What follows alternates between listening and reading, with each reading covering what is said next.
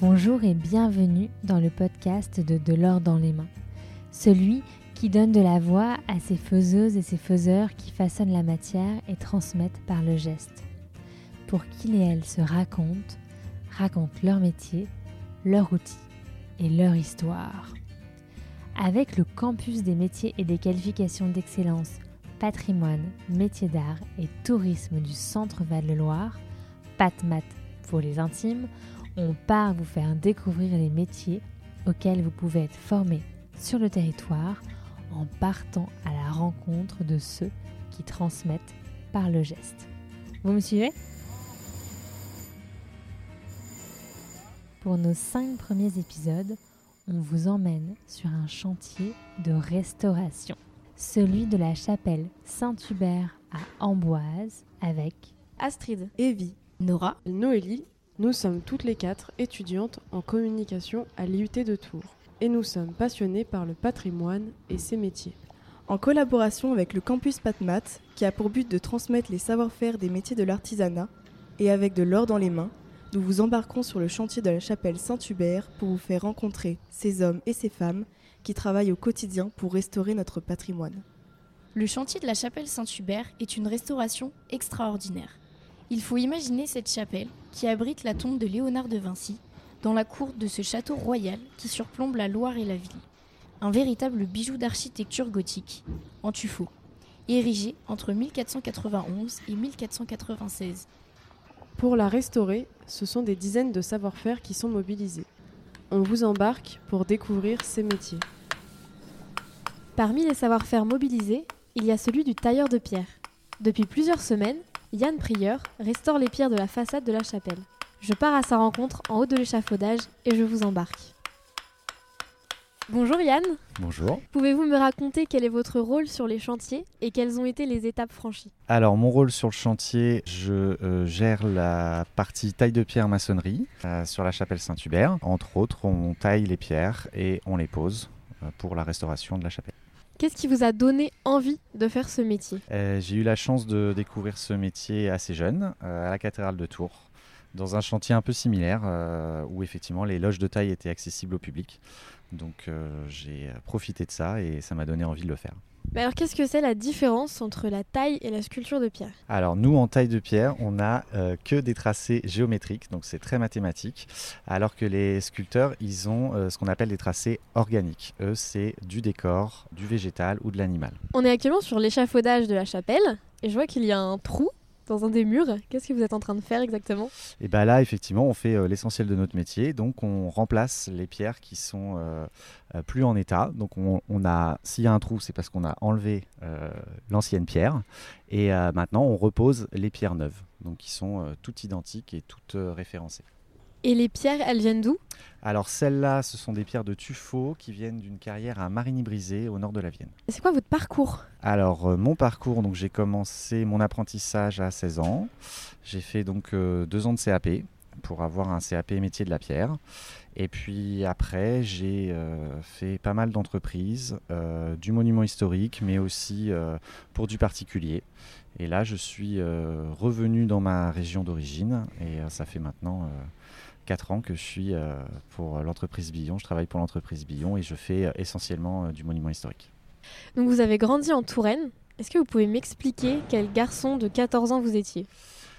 Euh, J'étais un garçon turbulent, mais, euh, mais justement j'avais besoin de me dépenser et j'avais besoin aussi euh, de réfléchir et de me poser. Et pour ça, la taille de pierre, c'est un, un bon argument. Alors qu'est-ce que vous aimez dans la taille de pierre? Euh, ce qui est très valorisant, c'est d'arriver sur un monument euh, qui est euh, dégradé ou en mauvais état et de refaire à l'identique avec les mêmes techniques de l'époque et de repartir et que le monument soit chouette. Quels sont les outils utilisés pour la taille de pierre? Alors en taille de pierre, on utilise des outils qui n'ont pas vraiment euh, changé depuis euh, le Moyen Âge. On a toujours des massettes, des ciseaux, euh, le chemin de fer qui est apparu au XVIIIe siècle, mais c'est essentiellement les mêmes outils. Donc c'est des outils de toute façon pour couper, frapper et tailler la pierre. Donc essentiellement euh, massette, ciseaux et, euh, et chemin de fer. Et parmi ces outils, est-ce que vous avez un outil préféré? Oui, j'ai un outil préféré, c'est le taillant. Le taillant, ça ressemble à une grosse hache, en fait, avec laquelle on taille la pierre. C'est le premier outil qu'on apprend à se servir quand on est en apprentissage. Et moi, c'est vraiment mon préféré. Quelles sont vos activités principales? C'est plutôt la restauration ou euh, la création? Alors, euh, nous, dans l'entreprise, on fait euh, 95% de restauration et de restauration de monuments historiques. C'est vraiment notre activité principale. En face de nous, il y a un arc que vous avez restauré. Est-ce que vous pouvez nous expliquer quelles ont été les étapes? Avant toute chose, on a un repérage sur la chapelle où euh, l'architecte euh, euh, décide des pierres à remplacer. Donc là, on a deux pierres d'archivolte euh, qu'il a fallu remplacer. Donc l'étape numéro un, ça a été le repérage et le tracé de cet archivolte, tracé géométrique de, des différentes moulures, euh, des différentes tailles. Et puis ensuite, on a enlevé la pierre qui était endommagée. On a commandé les pierres, ce qu'on appelle un bloc capable, donc un bloc parallélépipédique rectangle. C'est pas facile à dire. Et ensuite, on l'a passé à la loge de taille, où les tailleurs de pierre ont taillé la moulure. Et ensuite, on a euh, posé ces pierres taillées euh, à la place des, des pierres érodées. En dernière étape, on va avoir euh, les joints à refaire et une eau forte pour protéger la pierre. Tout à l'heure, vous nous avez parlé des outils qui étaient les mêmes euh, qu'à l'époque du Moyen Âge. Mais est-ce que les techniques sont aussi les mêmes? Alors, euh, les techniques sont toujours les mêmes aussi. La seule différence qu'on a par rapport à cette époque-là, c'est en termes de manutention, où euh, effectivement maintenant, on a des techniques modernes avec des engins modernes, ce qui permet d'enlever la pénibilité du travail. Donc vous utilisez un peu plus le numérique. Alors oui, on utilise euh, le numérique, alors l'outil informatique pour tout ce qui est plan déjà, ça nous fait gagner aussi euh, beaucoup de temps. Et euh, nous, on s'en sert pas trop, mais il existe des techniques de taille numérique maintenant qui permettent de, de retailler des blocs avec des machines type fraiseuse. On dit souvent que les métiers de l'artisanat sont des métiers de passion. Mais alors qu'est-ce que vous, vous préférez dans votre métier? Moi, ce que je préfère dans mon métier, c'est vraiment la restauration euh, du monument historique, euh, arriver sur un monument euh, dégradé et repartir avec un monument en bon état. Est-ce que vous auriez une anecdote de chantier à nous raconter? Oui, une des belles découvertes que j'ai faites dans ma carrière, c'est dans une église du côté de l'Orme. En démontant une partie du clocher, on est tombé sur un poème gravé, mais euh, dans une phase de joint, donc qui était absolument euh, pas accessible. Et c'est juste en démontant la pierre qu'on a retrouvé le poème, donc qui avait dû être euh, gravé par le tailleur de pierre de l'époque. Tailleur de pierre, c'est un métier assez physique. Quels sont les avantages et les inconvénients de votre métier et quelles sont selon vous les qualités requises pour faire sculpteur de pierre? Alors, c'est un métier physique, beaucoup moins euh, qu'avant. Les avantages, c'est qu'on travaille au grand air, on restaure euh, des beaux monuments. Les inconvénients, c'est qu'on travaille au grand air, donc euh, aux intempéries, souvent, quand il fait froid, quand il fait chaud et quand il pleut. Est-ce que les intempéries et le changement climatique, ça fragilise justement les monuments et les pierres Alors euh, oui, particulièrement euh, dans la région où on a une pierre, le tuffeau, qui est une pierre très poreuse, donc qui euh, subit les intempéries et a tendance à se dégrader. C'est pour ça qu'on est obligé d'intervenir régulièrement. Après, ça dépend aussi de la structure du bâtiment et des restaurations passées.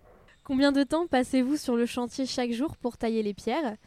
Et quelle est votre partie préférée du chantier? On passe euh, en moyenne euh, 7h30 par jour sur le chantier. Et ma partie préférée, bah tout en fait. J'aime bien tout. Notre podcast s'appelle De l'or dans les mains. Qu'est-ce que vous inspire cette phrase? Euh, Je me l'appliquerai pas à moi-même parce que je me le permettrai pas. Mais euh, c'est une belle idée euh, et une belle valorisation de l'artisanat. J'imagine que les maths sont très utiles pour ce métier. Est-ce qu'il y a d'autres matières qui pourraient servir? Alors les maths sont euh, primordiales, mais on n'est pas dans des mathématiques euh, poussées, on est dans des mathématiques appliquées, c'est surtout de la géométrie et ça s'apprend très bien même pour ceux qui sont pas très bons en maths à la base, comme moi. Euh, et d'autres matières, oui, le français essentiellement, on a besoin de remplir des comptes rendus, des papiers, donc un minimum d'orthographe, et parfois l'anglais, suivant les chantiers qu'on a, ça peut nous arriver. Vous venez de nous dire que l'anglais pouvait être utile. Est-ce que vous avez déjà fait des chantiers à l'étranger euh Euh, oui, tout à fait. J'ai déjà fait euh, des chantiers en Irlande et euh, j'ai aussi travaillé pour pas mal d'anglais. Aujourd'hui, les jeunes ne se tournent pas trop vers ces métiers parce qu'ils pensent qu'on ne va pas très bien gagner sa vie. Qu'est-ce que vous avez à leur répondre par rapport à cette question? Effectivement, au, au, début, mais comme tout débutant, on ne gagne pas un salaire mirobolant. Après, il faut savoir que dans le bâtiment, on a d'autres avantages. Peut-être méconnus, mais euh, une très bonne mutuelle et euh, des repas et des transports qui augmentent la paye suivant les chantiers.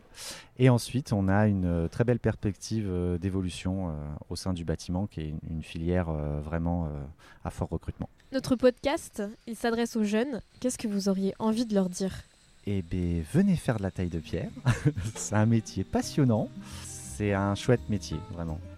Et essayez, venez en stage, venez découvrir le chantier Amboise et, euh, et vous verrez. C'est déjà la fin de ce podcast. J'espère que cet échange avec Yann vous aura donné des idées plein la tête. On vous donne rendez-vous dans le prochain épisode pour partir à la découverte d'un nouveau métier. De l'or dans les mains est une association qui a pour mission de sensibiliser la nouvelle génération aux métiers manuels.